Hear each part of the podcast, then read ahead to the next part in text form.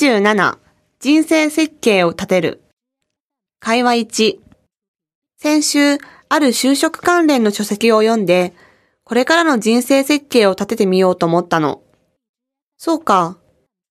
今まで惰性で生きてきたからこれからの人生が不明確なんだよね。鈴木さんはどのように人生設計を設定しているの？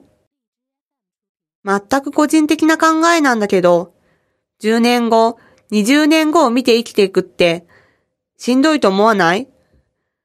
どうして？私も20代前半の頃は、30歳、35歳になったら、ああしよう、こうしようみたいなものはあったけど、全然違うのが現状なんだ。やっぱり人生って計画的に進まないよね。そうだよ。つまり、今何をすべきかを考えて、一歩一歩進んでいくことがベストかと思うよ。じゃあ、これから毎日を大切にして生きていこう。頑張ってね。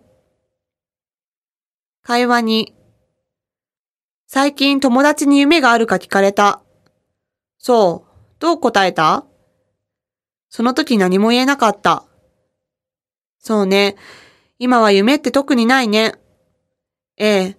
10代の頃は自分はどんな20代、30代になるんだろうなんて考えていた時期もあったけど、今26歳になって振り返ってみると、すごく漠然と生きてきてしまった気がするの。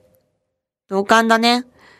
会社の上司はもう40後半だけど、夢があるんだよ。